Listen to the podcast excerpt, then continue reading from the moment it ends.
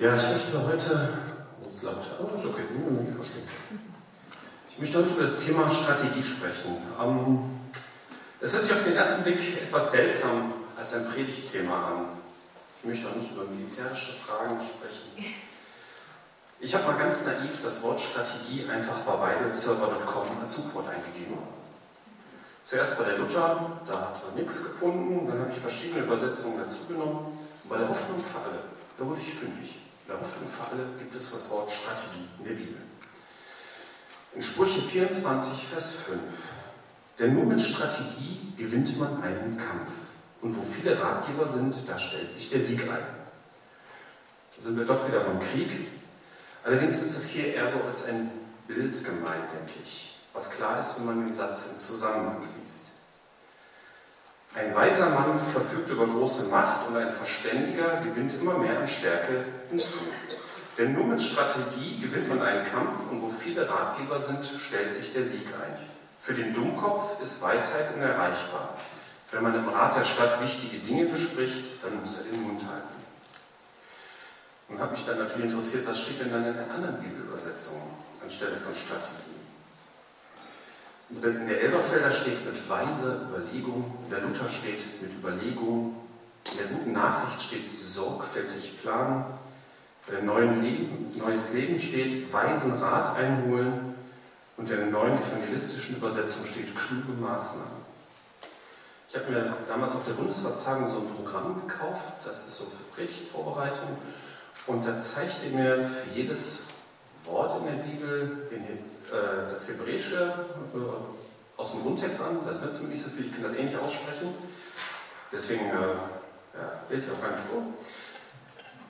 Und es zeigt auch mögliche Übersetzungen an. Und das ist immer spannend. Ähm, Übersetzungen von einer Sprache in die andere, das geht ja eigentlich nie eins zu eins. Ne? Man kennt das Deutsch und Englisch, zum Beispiel das deutsche Wort Haus kann man im Englischen mit Haus oder mit Home übersetzen. Das hängt vom Zusammenhang ab.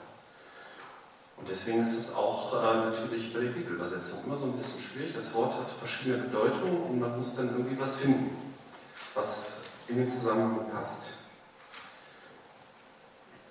Was die Hoffnung für alle hier mit Strategie übersetzt, das bedeutet sinngemäß entweder Führung oder Lenkung oder die Kunst der Führung oder Abwägen, Bedenken, in Betracht ziehen, Bedächtigkeit, Beratung, Überlegen, Gedanken, Ideen, Überlegungen.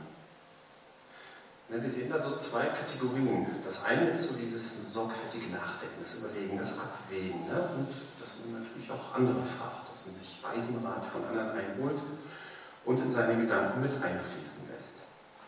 Und die zweite Kategorie ist die Führung. Strategie ist immer ein Thema für die Führung. Und wenn man so als Lichtführungskraft sich Gedanken darüber machen will, dann muss man versuchen, mit der Brille der Führung auf das Thema zu sehen. Also wenn man sich zum Beispiel mit seinem Chef über Firmenstrategie unterhalten möchte, auf einer Betriebsfeier oder so, dann macht das nur Sinn, wenn man versucht, diese Chefperspektive einzunehmen.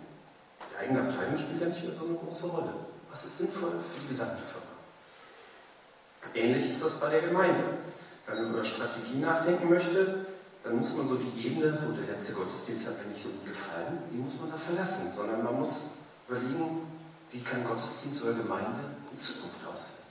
Wo soll es hingehen? Aber ich will im ersten Schritt gar nicht so hoch hinaus. Beginnen wir einmal mit unserem persönlichen Leben. Hast du, habe ich eine Strategie für dein und mein Leben? Braucht man das überhaupt? Wir leben in so einer Zeit der Selbstoptimierung, Selbstvermessung, wir hatten das ja vor ein paar Jahren auch im Stadtfestgottesdienst. Es gibt Fitnessbänder, die haben Zulauf und Gesundheit ist halt wichtig. Es gibt zwar es gibt einen Spruch dazu, der schon ziemlich alt, ne? Hauptsache gesund, den kenne ich schon aus den 70ern, aber das ist heute voll der Trend. Und die Ernährung erst. Das ist so eine halbe Religion. Und da gibt es auch immer wieder neue Trends. Es gab mal, manche die Älteren werden sich erinnern, Trennkost, ne? da waren Leute total von überzeugt. Da hört man heute eigentlich gar nichts mehr von. Low Fat war früher, heute ist es mehr so Low Carb.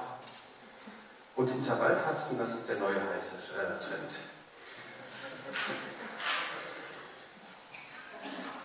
In ein paar Jahren wird es wieder was anderes sein. Wir haben so eine Fernsehzeitung abonniert, äh, da ist gefühlt in jeder Ausgabe eine neue Diät aus den USA geschrieben. wo irgendwelche Hollywood-Stars ganz toll aussehen und die ganz besonders toll und effektiv ist. Also so viele Diäten, wie es da gibt. Äh, ja. Ich meine, Ernährung ist schon wichtig. Manche von euch wissen ja, dass ich seit dem Sommer weiß, dass ich Diabetes habe und da muss ich natürlich was ändern in meinem Leben. Das ist schon klar. Ne? Ich gucke jetzt bei Lebensmitteln äh, immer auf die Rückseite, wie viel Zucker drin ist. Also meine Tabellen sind so klein, äh, noch brauche ich keine Brille, aber wahrscheinlich brauche ich wegen den Tabellen zumindest mal eine Lupe oder so. Wie viel Zucker ist drin? Und da staunt man manchmal. Zum Beispiel Saft, äh, ist wahrscheinlich bekannt, das enthält sehr viel Zucker. Ein Glas Apfelsaft enthält so viel Zucker wie acht Zuckerwürfel. Das ist schon ziemlich günstig, dass ich eigentlich gar keinen Saft mag. Jetzt dürfte ich ihn nicht mehr trinken. Es hat sich halt in meinem Leben einiges geändert. Keine Softdrinks mehr, nur noch ganz wenig Süßkram. Ein bisschen abnehmen muss man auch. Mehr Vollkorn, Chips etwas reduzieren. Wir versuchen einmal die Woche mit dem Fahrrad die 23 Kilometer zur Arbeit zu fahren. Ist zwar ein E-Bike, aber ist trotzdem Bewegung. Aber das ist jetzt nicht meine Lebensstrategie. Es gehört halt nur irgendwie dazu, so in realistischer Weise auf seine Gesundheit zu achten und nicht leichtfertig die eigene Gesundheit zu ruinieren. Ein bisschen habe ich auch schon abgenommen, vielleicht auch gesehen. Aber was ist mit dem Slogan? Hauptsache gesund. So wichtig Gesundheit ist, ist es nicht die Hauptsache. Und wenn sich das Leben nur noch um Ernährung und Fitness dreht, dann ist etwas faul, denke ich. Wie soll das sein? Brauchen wir eine Strategie für unser Leben? Schauen wir mal vom Ende unseres Lebens auf diese Frage. Ich lese mal aus 1. Korinther 4, 1 bis 5. Da spricht Paulus über seine, ja im Prinzip seine Rolle als Apostel, aber das, denke ich, kann man auch verallgemeinern für alle Christen. Und wisst ihr auch, wie ihr von uns denken müsst. Diener Christi sind wir, denen die Verkündigung der Geheimnisse anvertraut ist, die Gott uns enthüllt hat. Und was erwartet man von jemand, dem, eine Aufgabe anvertraut ist? Man erwartet, dass er sie zuverlässig ausführt. Allerdings hat es keinerlei Bedeutung für mich, welches Urteil über mich fällt oder ob sonst irgendeine menschliche Instanz über mich zu Gericht setzt. Nicht einmal ich selbst maße mein Urteil über mich an. Ich wüsste zwar nicht, dass ich mir irgendwas hätte zu Schulden kommen lassen, aber damit bin ich noch nicht gerechtfertigt. Entscheidend ist das Urteil, das der Herr über mich spricht. Urteil also nicht vorschnell, sondern wartet, bis der Herr kommt. Er wird alles Verborgene ans Licht bringen. Alles, was jetzt noch im Dunkeln liegt, wird die geheimsten Gedanken der Menschen aufdecken. Dann wird jeder von Gott die Anerkennung bekommen, die er verdient. Also es gibt keine Leistungsmessung, ne? also äh, keine Erfolgserwartung. Es wird nur erwartet, dass man zuverlässig seine Aufgabe ausführt. Andere Übersetzungen schreiben es vielleicht ein bisschen bekannter, dass man für treu gefunden wird. Und diese Beurteilung steht uns selbst nicht an. Gott wird das am Ende beurteilen, wobei das Wort beurteilen hat hier einen etwas negativen Klang, weil es steht hier interessant, äh, am Ende kommen wir, als Christen kommen wir nicht ins Gericht, sondern wir bekommen am Ende Anerkennung oder nach anderen Übersetzungen Lob, so viel wie uns zusteht. Man könnte sich hier unter Druck gesetzt fühlen. Führe ich meine Aufgabe als Christ überhaupt zuverlässig aus? Kenne ich meine Aufgabe schon? Suche ich entschieden genug danach? Ich glaube, dass manche Leute dazu neigen, sich selbst unter Druck zu setzen.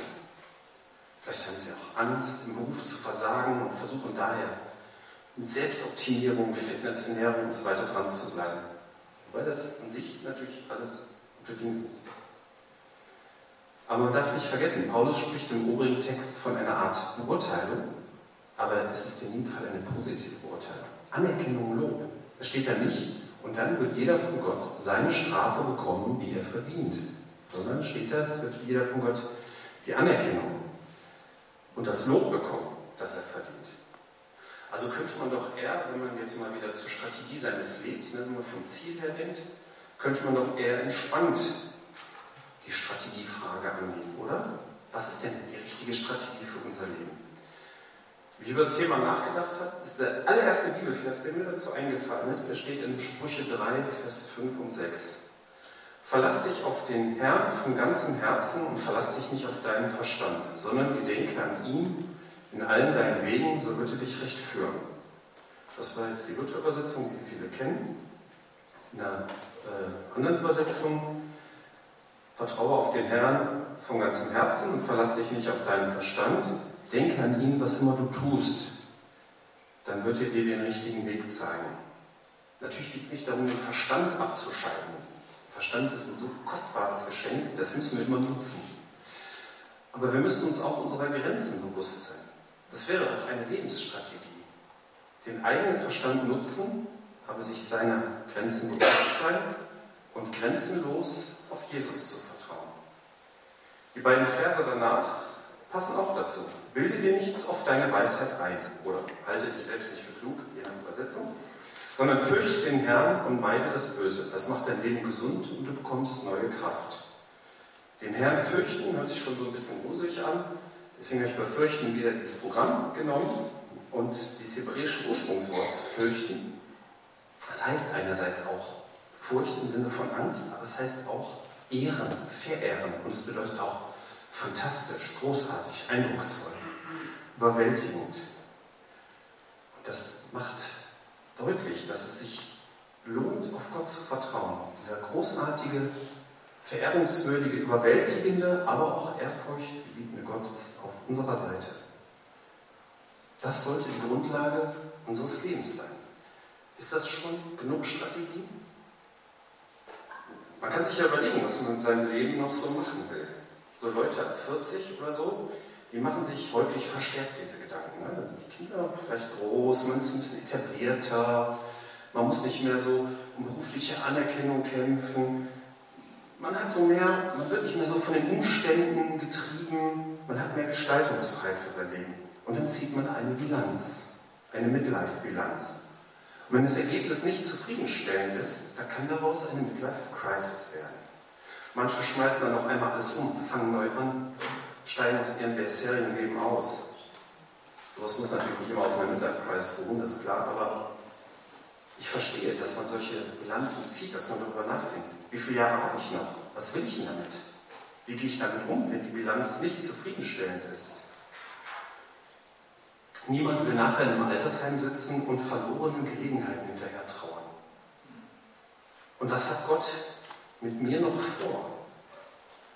Ich glaube, man kann solchen Gedanken nicht ausweichen, man sollte es auch nicht.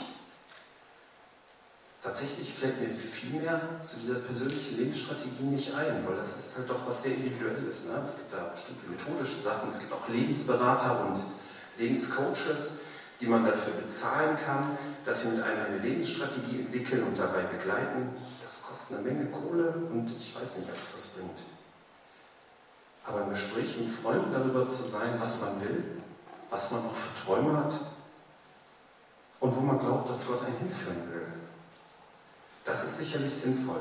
Und als Grundlage für diese Gedanken ist das Vertrauen auf Gott wichtig. Denke an ihn, was immer du tust, dann wird er dir den richtigen Weg zeigen. Und bilde dir nichts auf deine Weisheit an, ein, sondern vertraue und fürchte Gott. Also vertraue fürchte in der richtigen Weise.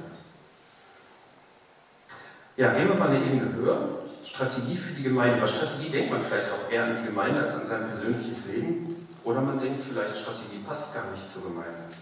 Wir machen so weiter wie bisher, beten genug und dann geht es mit der, mit der Gemeinde die nächsten 100 Jahre weiter. Das wäre sogar eine Strategie. Wenn wir beten und dabei von Gott klargemacht bekommen, dass es gut so ist, wie es ist, dann wird es auch funktionieren. Manch einem fällt auch nichts ein, was man ändern soll. Vielleicht wirkt es irgendwie auch verfahren. In der Postgeschichte 16, Vers 25 und 26 waren Paulus und Silas in einer sehr verfahrenen Situation. Sie saßen im Gefängnis und waren sogar zu Unrecht misshandelt worden. Gegen Mitternacht beteten Paulus und Silas und lobten Gott mit Liedern. Die übrigen Gefangenen hörten ihnen zu. Plötzlich gab es ein heftiges Erdbeben und das Gefängnis wurde bis in die Grundmauern erschüttert. Alle Tore sprangen auf und die Ketten sämtlicher Häftlinge fielen ab. Sie beteten und sangen Lieder, um Gott zu loben. Wir wissen nicht, ob sie für dieses Beben gebetet haben. Kann ja sein. Wir wissen auch nicht, ob die Loblieder eher so für sich persönlich waren, um mit dieser ungerechten Behandlung umzugehen und sich auf Gott zu fokussieren, oder ob sie bewusst für die Mitgefangenen gesungen haben. Weil sie gedacht haben, wir sind zwar hier, aber Jesus ist bei uns und er wird bei uns sein sollen alle hören.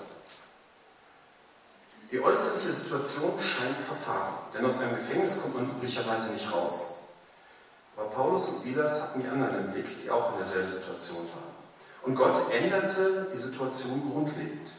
Als Folge davon, das könnt ihr in Postgeschichte 16 nachlesen, findet der Gefängnisvorsteher mit seiner Familie zum Glauben und seine erste sichtbare Lebensveränderung ist, ist, dass er die Wunden von Paulus und Silas behandelt. Also zu beten und abzuwarten muss nicht die schlechteste Strategie sein. Aber beten wir auch dafür, dass die Mauern unserer verfahrenen Situation einstürzen? Eigentlich stellen wir uns doch unter Strategie ein bisschen mehr vor. In der Bibel findet man gerade in der Apostelzeit auch Ansätze davon. Also in Apostelgeschichte 13, Vers 2 wird der Beginn der ersten überlieferten Apostelreise beschrieben. Eines Tages, während die Gemeinde dem Herrn mit Gebet und Fasten diente, sagte der Heilige Geist, stellt mir Barnabas und Paulus die Aufgabe frei, zu der ich sie berufen habe. Da legte man beiden nach weiterem Fasten und Beten die Hände auf und ließ sie ziehen. Der Heilige Geist startet hier die erste Missionsreise. Die Gemeinde damals hatte noch keine Strategie, wie Europa oder Kleinasien zu evangelisieren. Wahrscheinlich wären die gar nicht auf die Idee gekommen, ihre besten Mitarbeiter wegzuschicken. Interessantes Detail ist hier, dass je nach Übersetzung steht, dass die Gemeinde betete und fastete und in anderen Übersetzungen steht, dass die Propheten und Lehrer der Gemeinde beteten und fasteten. Also das kann man anscheinend nicht so eindeutig übersetzen.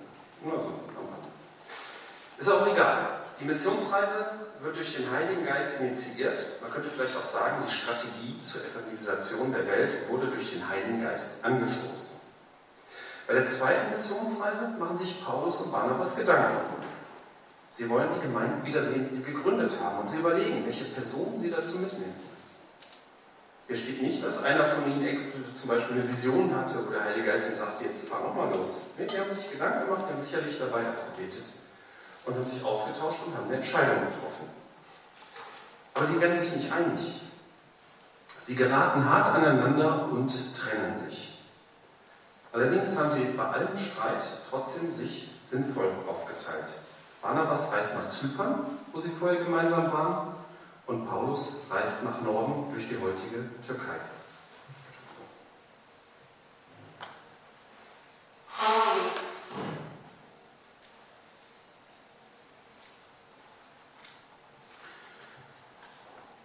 Ich weiß nicht, warum dieser Streit sein musste, aber es zeigt uns, dass wir auch bei Fragen der Gemeindearbeit, generell bei Arbeit im Reich Gottes, unterschiedlicher Meinung sein können und es auch kontroverse Diskussionen geben kann.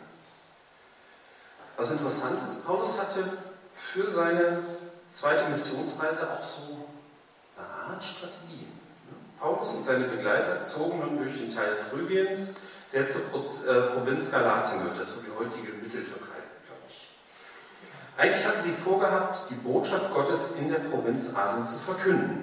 Aber der Heilige Geist hatte sie daran gehindert. Als sie sich dann Mysien näherte, das ist auch eine Provinz in der heutigen Türkei, versuchten sie nach Bithynien weiterzureisen, aber das ließ der Geist Jesu nicht zu. Da zogen sie, ohne sich aufzuhalten, durch Mysien, bis sie in die Hafenstadt Troas kamen. Das ist so Nordwesttürkei, in der Nähe vom, von, den, von der Marmara-Meerenge. Dort hatte Paulus in der Nacht eine Version, er sah einen Mazedonier vor sich stehen, der ihn bat, komm nach Mazedonien herüber und hilf uns. Daraufhin suchten wir unverzüglich nach einer Gelegenheit zur Überfahrt nach Mazedonien. Denn wir waren überzeugt, dass Gott selbst uns durch diese Version dazu aufgerufen hatte, den Menschen dort das Evangelium zu bringen.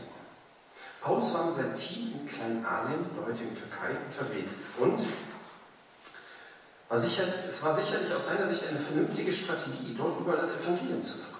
Er war eh da, die Wege waren jetzt nicht so weit. Aber Gott hatte ein größeres Ziel, ein neuer Kontinent. Europa sollte das Evangelium kennenlernen. Und Paulus und sein Team waren offen dafür. Er änderte seine Strategie. Vielleicht verließ er auch ein bisschen seine Komfortzone. Wobei, was er da alles erlebt hat, also vom Komfort kann man auch nicht immer reden. Aber er betrat einen neuen Weg. Und wir wissen, was das für langfristige Folgen hatte. Paulus hat sicherlich nicht mit Landkarten Mindmaps, Kärtchen und Punkten auf den Kärtchen, also wie man sich das von Strategie-Meetings vorstellt, gearbeitet. So solche Mittel gab es nicht und Landkarten gab es zwar schon, aber die waren sicherlich sehr selten und sehr teuer. Ich weiß ja nicht, ob der normale Bürger eine Landkarte hatte.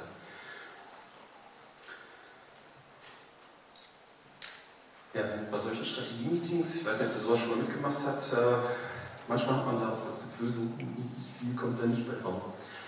Aber Paulus ist losgegangen, hat sich Gedanken gemacht, der hat das so ein bisschen verknüpft, ne? diese strategischen Überlegungen mit dem Handeln und hat auch auf Gott gehört und seine Strategie und sein Handeln angepasst.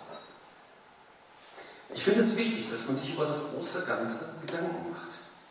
Auch wenn ich den Weg vom großen Ganzen in die alltägliche Praxis oft schwierig finde. Aber wie kombiniert man das? Mich beschäftigt sowas schon länger. Ähm, brauchen wir eine neue Strategie für unsere Gemeinde? Wie soll sie aussehen? Ähm, ich könnte jetzt nicht erwarten, dass ich in der Predigt eine Strategie präsentiere. Aber nehmt es mal mit und bietet dafür. Bietet dafür, dass Gott etwas initiiert und zeigt und startet.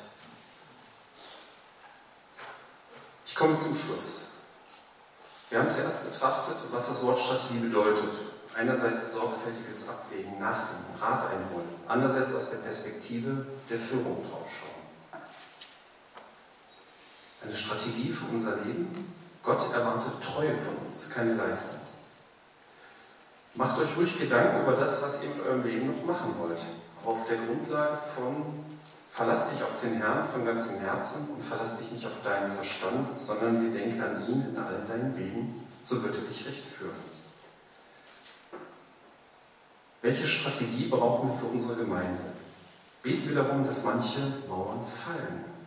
Irgendwie muss eine Strategie unterwegs gelebt werden und immer wieder angepasst werden. Beten wir darum, dass Jesus uns in die richtige Richtung bringt. Amen.